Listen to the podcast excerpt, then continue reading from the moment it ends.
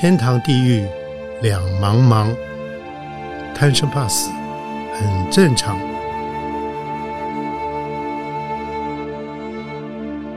欢迎收听由点灯文化基金会所制作的《点灯贪生怕死》节目。欢迎收看，欢迎收听《点灯贪生怕死》节目。这是由点灯文化基金会所提供的节目。呃，我是主持人张光斗斗哥。今天我们的特别来宾，他很特别哦，因为他叫他姓许，可是他的笔名是笔名还是外号自己取的，叫呃酸梅猪啊，昵称昵称啊，昵称叫酸梅猪。哎，我觉得为为什么为什么会叫酸梅猪？呃，因为我从小喜欢吃酸梅，酸梅然后哦，觉得自己人长得像猪头，哎呦，怎么客就给他气啊？取了这样的外号。可是很可爱哈，这个名字啊，而且好，那一般你喜欢人家怎么称称呼你？一般有时其实称呼我很多，有的什么风鸣？许许呃风鸣啊、徐老师啊、许导演，啊，呃酸导，哦，酸岛，哎，哎什么什么酸岛不错，什什么名字都有，就不同场哦合。，后对，很厉害，他身兼应该是他多才多艺啊，他是作家，他是导演，他也可以摄影，他是志工，他可以做很多很多的事，所以呃，在身上可以看到他能他的能量这个无穷无尽啊，所以我想一开始应该我应该很很好奇，应该也不叫好奇，应该是。呃，看一些有关你的报道，我就发现说，人家说形容你说，因为你从小因为家庭很很困苦，所以说可能因为自己苦过，所以你慢慢养成你的个性是非常愿意奉献、愿意付出，所以你慢慢你会开始关心各种社会呃弱势团体。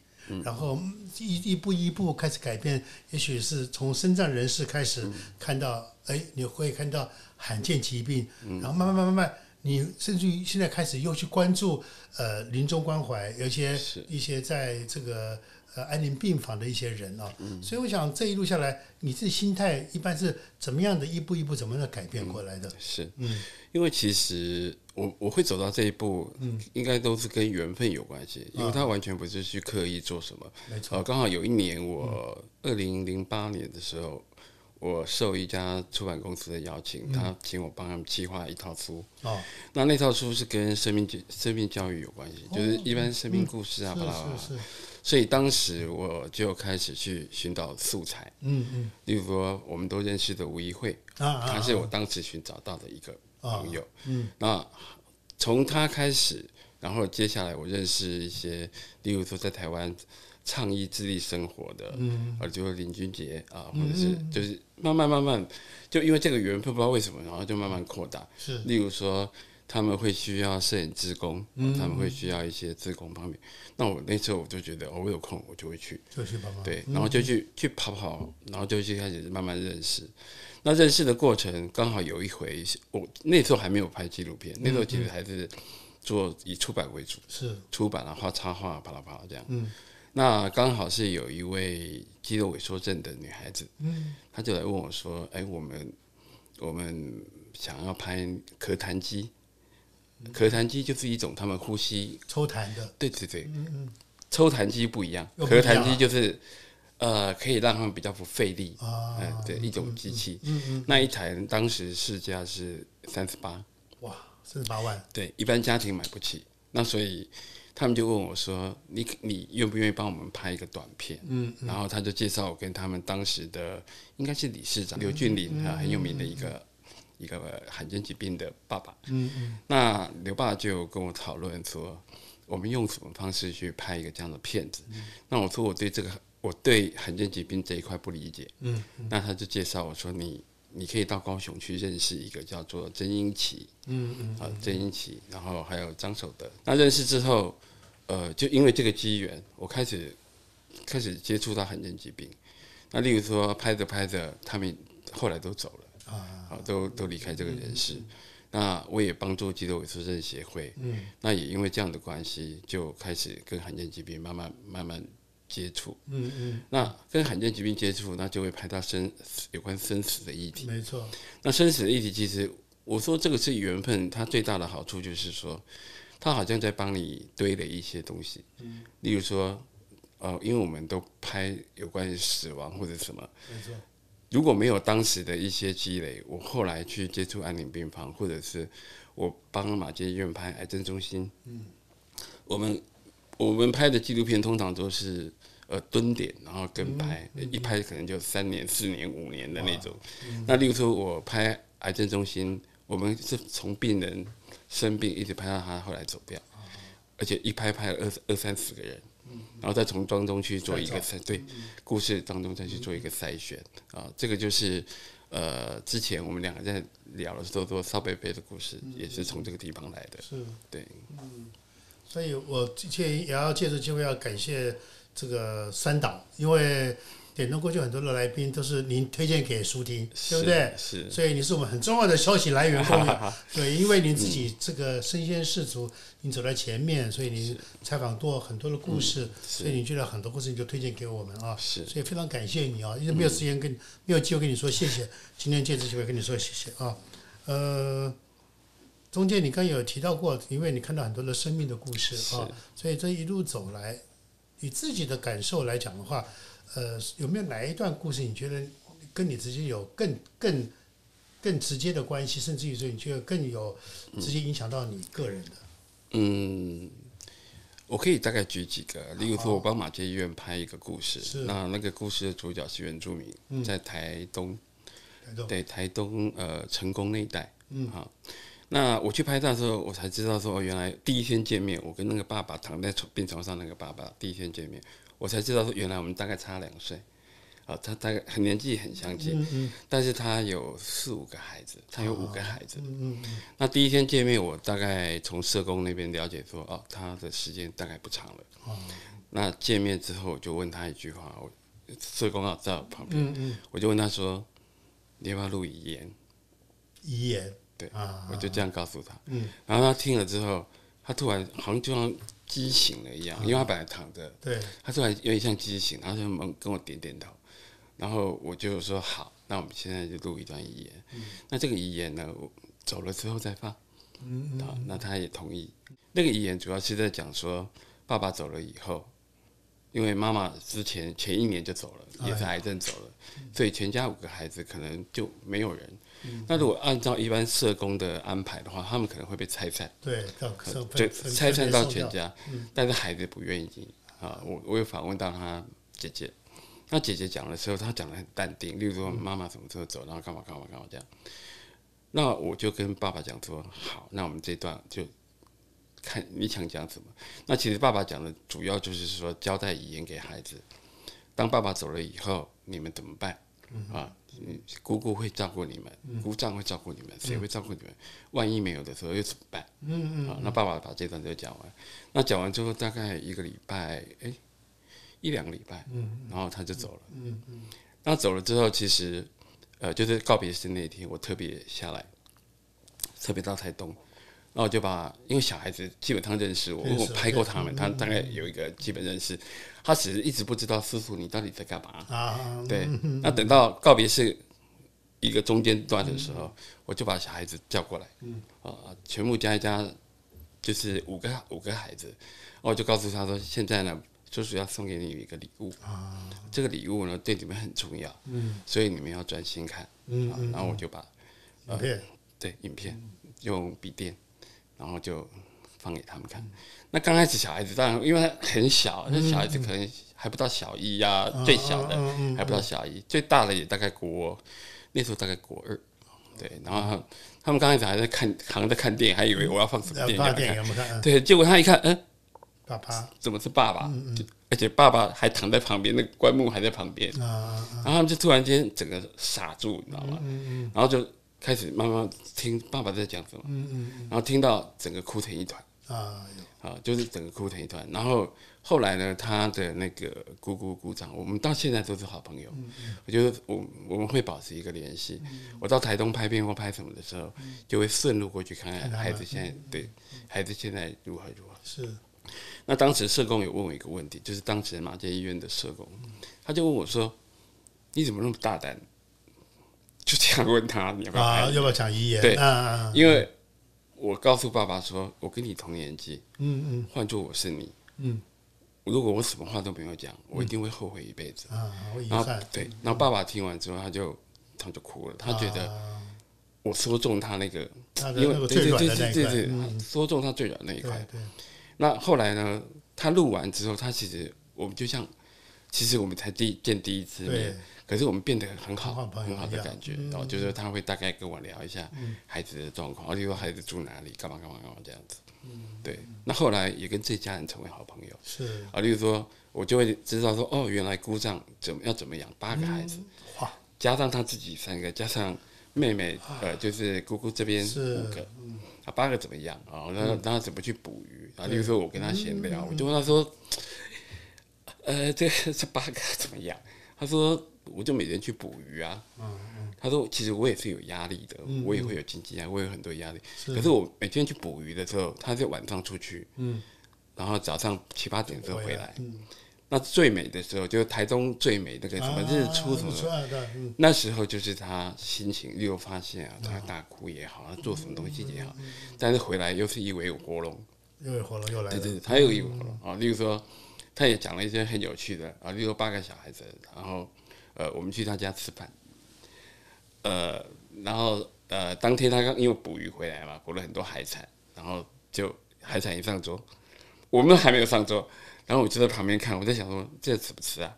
好，等到我还没想完，已经吃完那种啊，他就一扫而空，哇，十几个小孩砰砰砰砰砰，对对对，就吃完了。对，然后后来呢，我我认识很多社部团体是，然后只要有社部团体问我说：“哎，导演你这是要送给谁？啊？”例如说年菜啊，啊，或者是什么水饺啊，啪啦啪啦，我就说啊，我给你一个地址，啊，就寄去给他，他们，他们就会知道说哦，导演又送这东西来给我。对，这个是我在马街拍的一个案例啊的故，其中一个。那马街还有一个比较让我后来印象深刻，就是跟您分享那个邵贝贝的部分。啊啊，那邵贝贝本身他是，他其实是应该算是说，他是他也不算什么老兵，他不算老兵吗？我们看起来都以为他是老兵，但他不是有，对，哦因为他从小的时候爸爸妈妈从香港一直跟政府逃过来，哦，对，对，吊井岭那边逃过来，对，嗯，那过来之后，妈妈死了，爸爸也死了。嗯结果呢，在那个年代，他的邻居就想说：好，那我收养你好了。对，那邻居收养他，可是毕竟你是寄人篱下。没错，那他从小很喜欢看漫画，嗯嗯嗯嗯，也没念什么书。嗯，好，就说邻居他那时候大家都穷，对，有也饭有碗饭吃给他已经不错了，对对对，就有碗饭已经吃的不错。我们他大概在青少年时期啊，他就形容一个状态，就是说，因为他想在家里看漫画，可是家里也没什么灯，他就会在街灯。嗯，街灯下看。街灯下啊看漫画那种感觉。那就是因为这样子把眼睛看坏，啊，他从那个青少年时期视力开始开始减退退缩。嗯，我认识他的时候，其实他已经视力大概几乎全盲。忙了啊，但是他每天呢，就从松江路跟那个县民大道、市民大道嗯交叉口里面有一栋大楼，嗯，他就每天用走路的，呃，走去另外一栋大楼上班，啊一个很很远的地方上班，而且他做的工作是管理员。那我就说，瞎子怎么去做管理员？他说，那那个管委会的人嗯知道他那时候已经年纪已经七七十了嘛。然后又没有工作，又没有又没有什么东西，要怎么生活？嗯，然后就告诉他说，如果有人问你，嗯，你就因为他一脸看起来眼睛也是睁开的，对对对，对没有瞎，就假装说你看对对对对对，那你就负责跟人电话。嘿跟人人形立牌一样。我那时候就写过说，他就是一个人形立牌的老爷爷，是是。就是负责接电话啊 OK，负责发信。啊，他发信你摸久，大概就知道说大概大概在哪里，然后他就将会做这样的事情。但是后来好像我记得他讲的是说，有一天被发现，啊，那其他其他人就会说啊，你怎么可以？对对对，你这样怎么嗯打啊？后来他就没有工作对。我认识他那个那段时间，他本来有工作，后来变没工作。没工作，对，那没工作之后呢，刚好又是他的主治医师是一个女医师，非常有爱他后来他后来是也得 cancer 吗？啊。然后他后来也生病了，哦，我认识他，我认识这些人都是得 cancer 啊，因为他是癌症中心的病人。他叫他一眼睛看不到尤其是，后来也得了癌对对对嗯对得胃癌那一类的，然后他得了癌症，那我就我就很好奇说，哎，你都没有钱，这怎么办？啊，然后医院就告诉我说，其实他所有的钱都我们出的，就是医院会有一个体系呃，体系会针对类似这样的个案去嗯去帮他们做，呃都做的好好的。嗯他说：“导演你不用担心他。”好，那当然我们能用什么药我们就用什么药，对。嗯只要对他是好的就好了。那后来我们慢慢深入了解，他就告诉我说，他以前卖牛肉面，啊，对，嗯。他以前卖牛肉面卖了二十多年，可是他第一第一年开始卖牛肉面的时候，他只是爱吃不会煮，啊啊，所以他煮了半年，嗯。没有人买，嗯，然后有一天呢，有一天就在路上，他那时候都没有人买嘛，对，然后他就想说这怎么办？因为他煮，他还是把他所有积蓄都耗去买牛肉面，嗯，就一个机缘，他就看报，那时候还没有电脑，也没什么，他就看报纸，就看到有没有什么烹饪班干嘛的，啊啊，他就看上一个说呃会教牛教煮煮牛肉面，嗯嗯刚好呢，他就他就去报名那个课。那时候其实他眼睛半盲，嗯嗯，半半盲之后他就去报名。那那个老师呢就跟他讲说，就看到他就问他说，你是不是、你那个牛肉面是不是在某一个巷子某一个路的交叉口？嗯他说，哎，老师你怎么知道？他说，因为我经常经过，过去，嗯。然后看都没有半个人，啊，就很好奇说为什么没有半个人，你还可以开半年？嗯嗯嗯，然后后来这个老师知道他的状态之后，就告诉他说，我只教你两样。嗯，他说你只要学会这两样，就够了，就就够了、嗯。啊。第一牛肉面，第二白卤，卤啊白卤，对对，白卤、啊，就是大陆的那种白卤，山东的白卤。嗯嗯，他就告诉他这样子，他说你学这个，其他你都不要学，嗯。因为啊他觉得你这样太慢了。对，后来他学会了，嗯嗯。等到他学会的时候，呃，他们那个楼上是一个好像诊所还是什么的，啊，诊所的护士闻到那个味道，嗯下来了，对，就下来光顾，就跟有点像那个食神有没有？哦，食神里面不是有个护护士，然后闻到一个味道，就说哦，爷爷你的你的牛肉面怎么味道变了？对，那从此以后，他的牛肉面慢慢有有人来有人吃了，照顾，嗯。然后一直卖到他眼睛完全看不见啊啊，就是不行，这样也不行。所以我第一次去他家的时候，他我们拍他嘛，对。第一次去他家的时候，他整个阳台都堆满那个牛肉面的器具，有没有？啊，全部都器具，因为都都是来不及，还没来不及用完，对，嗯。所有的器具都堆在那里，然后所有的药，他桌上都排药都排得满满的，哎。然后就是说星期一、嗯。一二三这样的这个样子，都排得很整齐。那我们就看了之后就觉得说，哦，这样的生活，那我就跟他就问我说，他觉得他的人生到了这个阶段，他还能够做什么？啊，那我就问他，我就问他说，想做什么？嗯，你想做什么？换作是我，我我可能啊，我可能会把我所学的东西就传下去。嗯嗯嗯，毕竟我也花了很多钱去学那个东西，那他也觉得，哎、这是一个点子。嗯，他就在我跟几个护理师的帮助之下，去把他牛肉面跟那个白卤的操作步骤写下来。写下来，嗯对写下来之后呢，他就给我，嗯，啊，他说这个就交给你了，交给你了哦，以后呢，如果有人有需要不用钱，我们就把这个送给他。哦。对，那他送给我，我就把它透过很多管道，对，包括说，因为我在大陆有一些海海滨机构，我当顾问，机构，嗯。对，行销的顾问，我就把这些东西发发发。我那时候只是这样想而已，但是后来大概在去年还是前年的时候，天津一个太阳雨罕见疾病中心的主任，啊，因为我是他们的顾问嘛，是，他就告诉我说：“哎、那个老徐老师，你你送给我们的那个白乳啊，我送给一个来从山西来这边看病的一对嗯母子，是，因为他那个儿子是脑瘫，就是你你有看过那个照片，哦那头有点有点瘫一边。对，他说我们用这个送给他可以吗？我说可以啊，你就送给他。后来又过了一段时间，这对夫妇他们拍了一张照片给我，嗯说谢谢谢谢我们把这个东西给他。他用，因为那个上面写的其实很多是大陆，例如说生抽啊什么啊啊，啪啦啪啦，他写的有一些东西是大陆人看得懂，他就把这个东西呢去煮一锅，然后在医院附近卖。卖，他卖卖了之后去筹筹那个医药费，给儿子看病，对，给他儿子筹医药费，然后在那边过了一段时间，就是这样子。嗯嗯，那其实呃，爷爷从我认识他到他离开大概七八个月，七八个月，对，他在后面的那个月的时候，他告诉我他一个心愿，他说马街医院的医生、护理师都对他很好，嗯，他想回馈给他们。那我就说很简单啊，你就煮煮一一锅锅，对，你就对对对，你就煮一锅，对他卤味。对他看不见了嘛。啊啊啊。那我就告诉护理长跟主任，我就告诉他，哎，我们那个邵贝贝嗯。有一个保尔手心愿，然后他说那很简单啊，我们就几个人凑在一起，就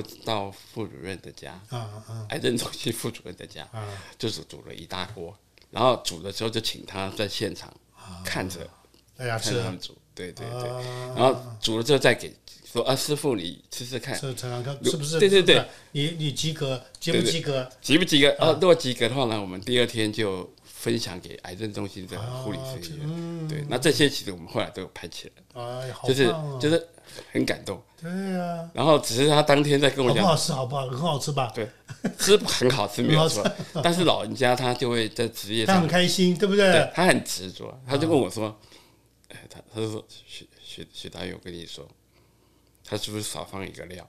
我说好，是少放什么料吗？他把一个什么酱油用比弄错了呃不是，比如说比如说他写金兰酱油，他就用味全用一个什么东西去做替代，那其实那个味道他闻得出来的对，对对对。他就闻得出来，哎，对他闻得出来，他就告诉我说，啊，我就说，哎呀，都已经煮一大锅了，对怎么办？然后他说，哎对对对，然后明天就送去给他们吃。嗯，那送去给他们其实，他人也在场，就是让他可以直接跟他们说感谢的话，嗯，好，让这件事情可以是一个圆满。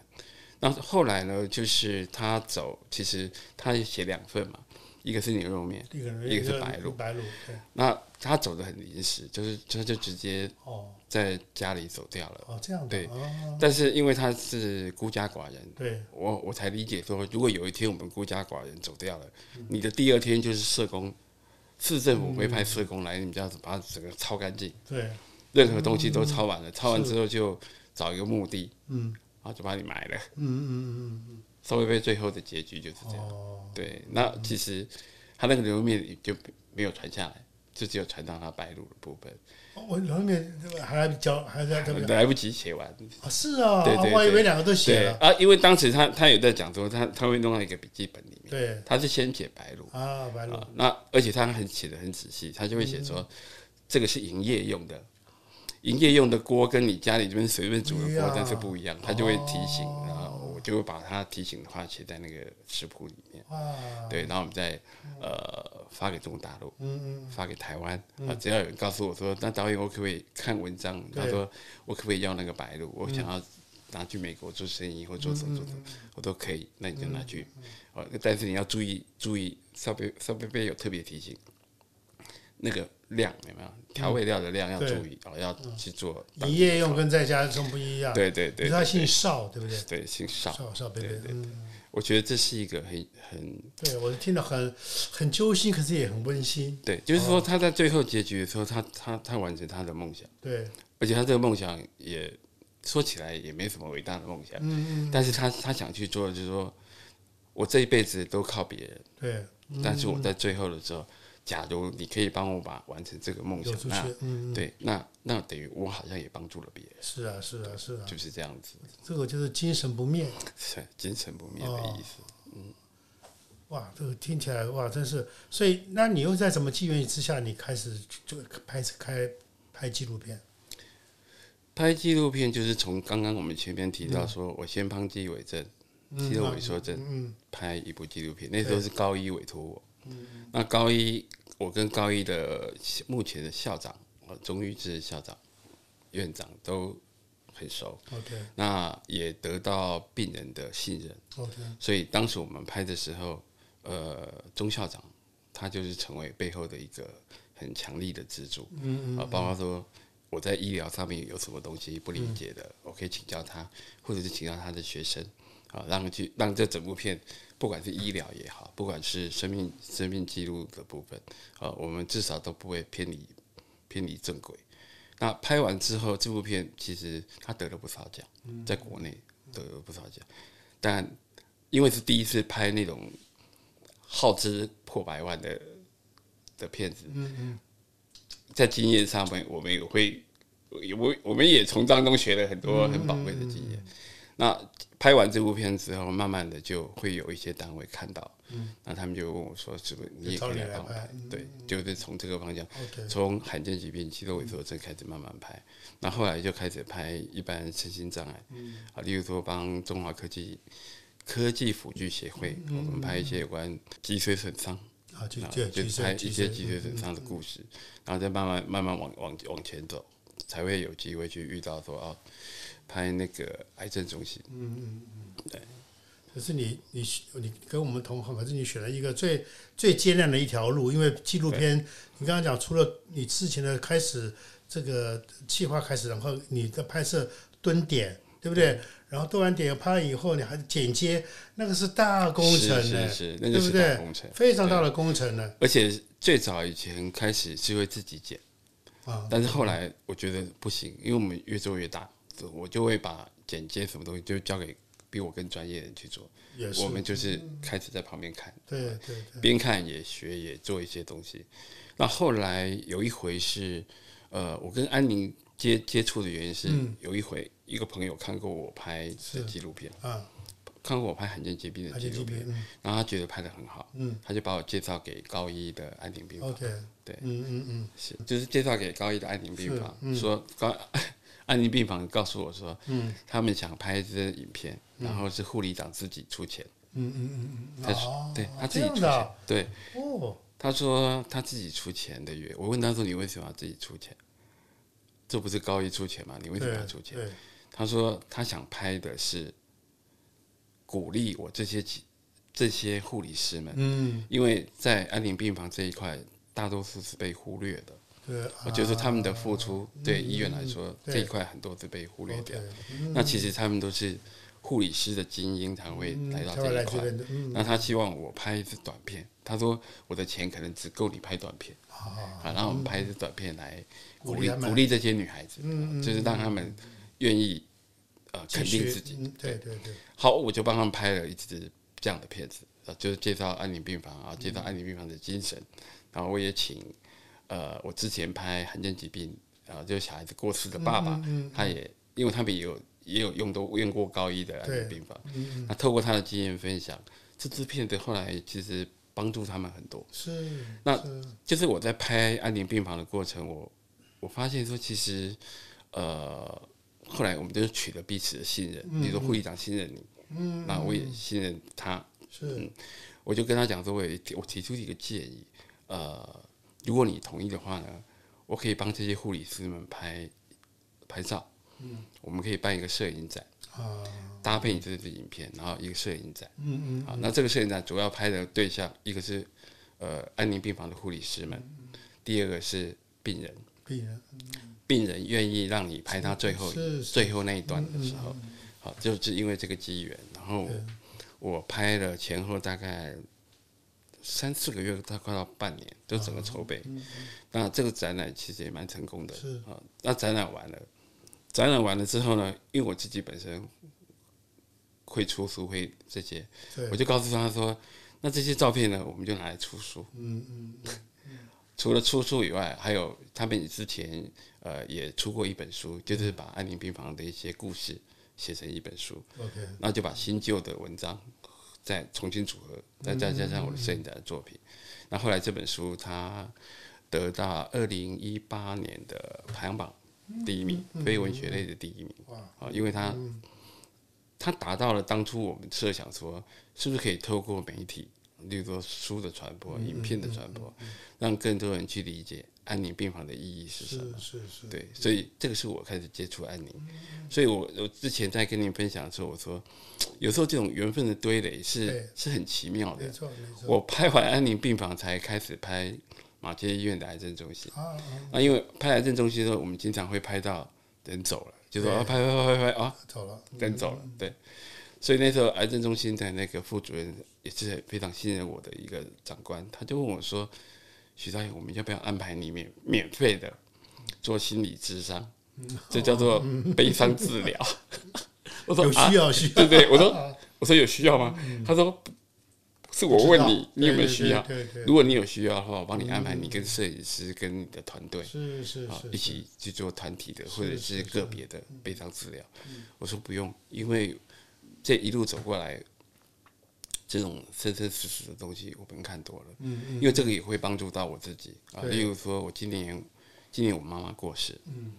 我妈过世的时候，我们全家人都很好奇，说你怎么可以这么镇定？嗯嗯嗯自己妈妈过世你也这么镇定，然后包括安排所有的后事，啊，包括说我妈一进急诊室，我就把我们家姐妹们召集在一起，我就告诉她说，你现在有两件事可以做，第一，往坏处想，嗯哦，第往坏处想就是妈妈随时会走，嗯，我们可能要住一个月，然后你要来讲话，要来干嘛的，赶紧来。对，要赶紧来。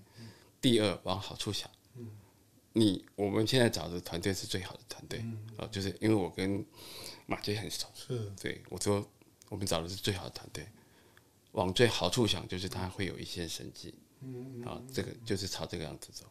后来到我妈走了，我妈是在出出院当天走的，就说医生说啊，可以出院了，对哦。一切情况都好转了，啊，现在只是鼻胃管还没有拔掉。拔掉，要到别的地方去再休养一段时间拔掉。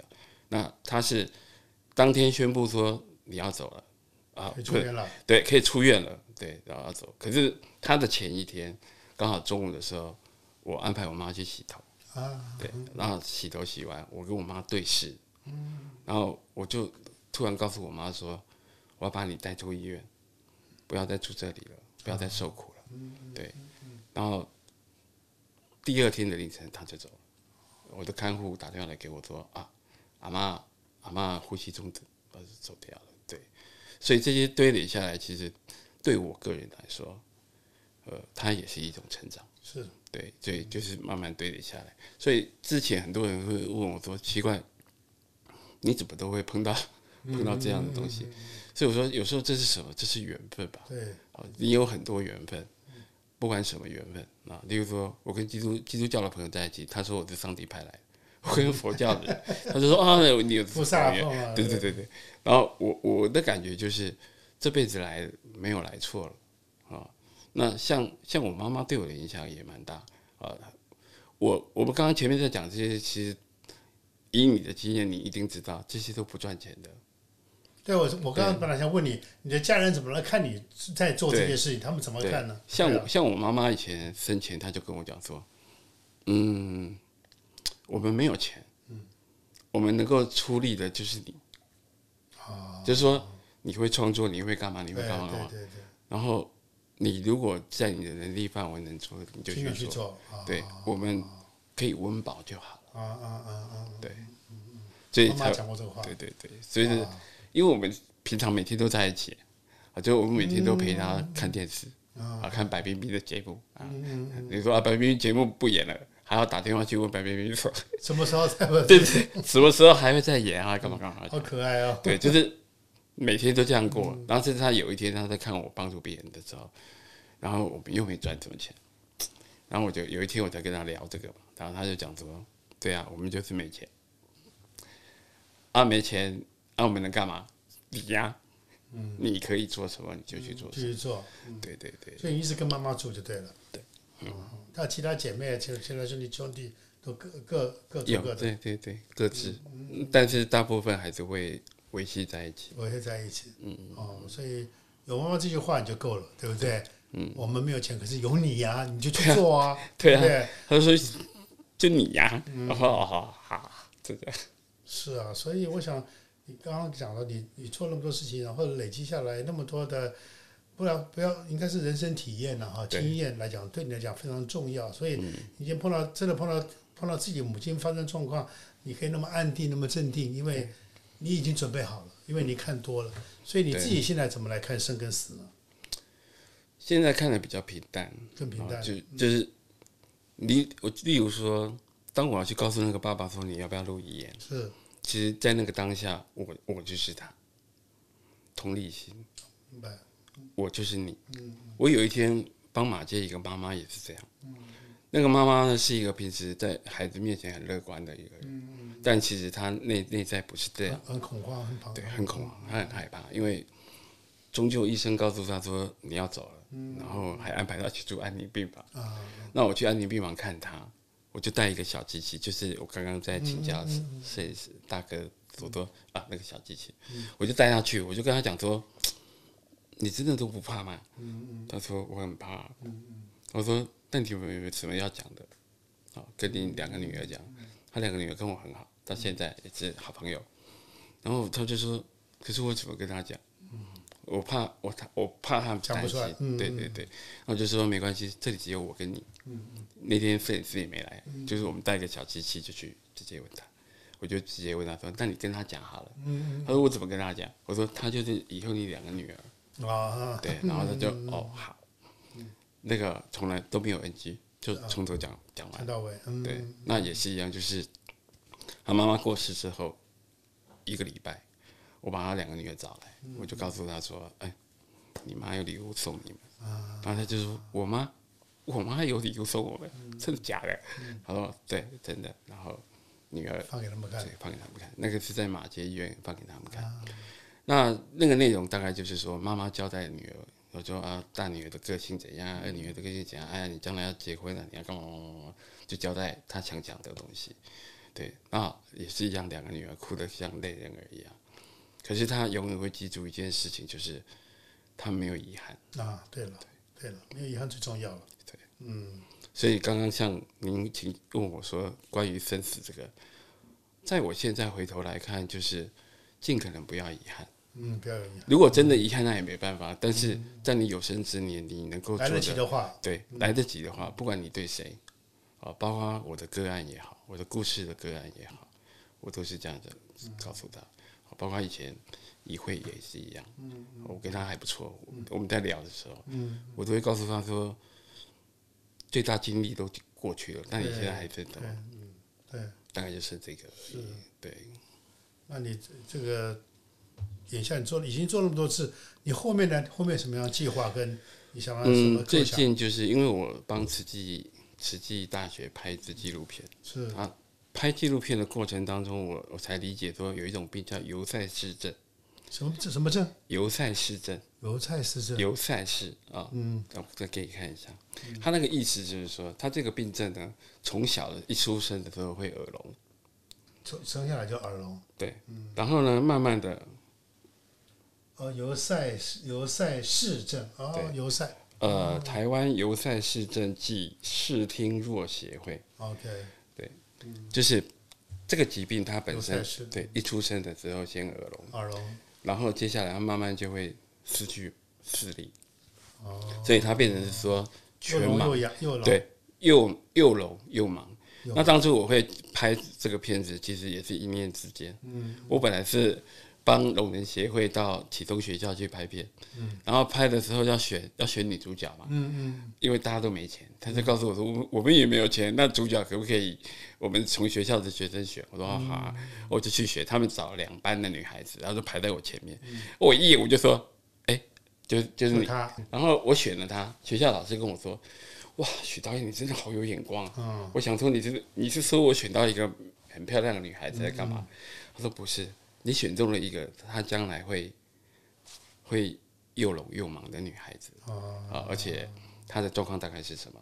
然后因为这样的机缘，嗯，我去理解这个病到底是什怎么，回事？怎么回事，然后我就想说，我怎么帮助他？那他们的学校一个人特教的老师就告诉我说，他有去查了这个症，全台湾对这个症最了解的一位老师在慈济大学啊，叫做靳永浩老教授。这个教授呢，他平常很低调，他不可能去把他的联络方式放在官网或者干嘛。对，找不到他。对，那他那那个时候刚好他得到美国罕罕见疾病的研究的一个奖，OK，对，然后就是也不知道不知道为什么老天爷安排，就是有一天他的手机被误植误植在他官网上面，啊，是哦。然后学校的特教老师就打电话打电话找到他，哦，然后透过他的姻缘，OK，然后我就跟慈济大学的校长啊，校长王王校长，那时候是王校长，现在是执行长，我们就开始讨论这件事情。我说我怎么去帮他，不只是他，我希望去帮到更多像这样的孩子，嗯嗯，因为他们可能将来对，又又对。又又又又又聋又又又又对失明对对，而且这个疾病是非常罕见，到现在台湾还没有列入罕见疾病，因为人还不够多，对不对？人数对不够多人，数还不够多。对啊那这个其实它有一定的面向。嗯，那所以我那时候就透过这个机缘啊，也透过王校长的帮忙，然后找到拍摄的经费，然后就跟拍这个女孩子，从她国一拍到她她现在应该呃，应该如果正常念大学的话，应该到大大二。哦，大概是这样。好多年了。对，啊我们就跟拍很多年，拍到他说他去装电子耳，啊，从听不到声音到，例如说我问他说，因为他到十几岁都没有听过声音，我就问他说，如果有一天你可以听到声音，你想听到什么？然后他就会说，汽车，火车，什么什么什么啊，妈妈声音，但是其实听到声音不代表你会讲话。啊，因为你等于就好像我们叫现在要去学德语的概念一样，就是说我从来没有听过一种语言，对，即使你告诉他说这是你妈妈，这是妈妈，他也不知道妈妈这个词代表什么意思。意思？嗯。对对对，那就是因为这样的机缘。好，刚刚我拿给你看的那个是未来，我们目前是我是发起人之一，，OK，就是除了靳永浩教授，还有一位成大的成大的医生啊，然后黄俊荣医生，啊然后我我们就成为这个协会的发起人。未来希望说能够在有生之年，是。然后帮助这些可能面临又聋又哑的孩子，是是，又聋又哑，嗯，也有位失明，对失明、对啊，聋、失明，对，聋失明哑，对嗯，对啊，因为当你听不见的时候，其实很多影响到对你的语言能力其实基本上都不会讲他没有办法讲话也，没有训练了。对对对。好，所以我想今天呃跟孙导聊那么多，我觉得方很感谢你，一方面也非非常感动，当然也非常赞佩你啊。所以点灯三十周年，我们走过了三十年，可是相对跟你比较起来，我发现我们小巫见大巫还还要跟你多学习啊。有以后有任何这个呃弱势团体也好，需要关怀的族群也好，我们常联络，好不好？好，然后让点灯三十年没有白走。好是，呃，感谢你今天来跟我们聊，呃，知道知道你很久了，连友也很久了，可是一直没有坐下来好好聊，今天是很好的机会，好不好？也要祝福你健康哦，好，你要健康才能够做更多的事，好不好？OK OK，健要这个身心健康，好不好开心啊！OK，谢谢你，谢谢你。拜拜。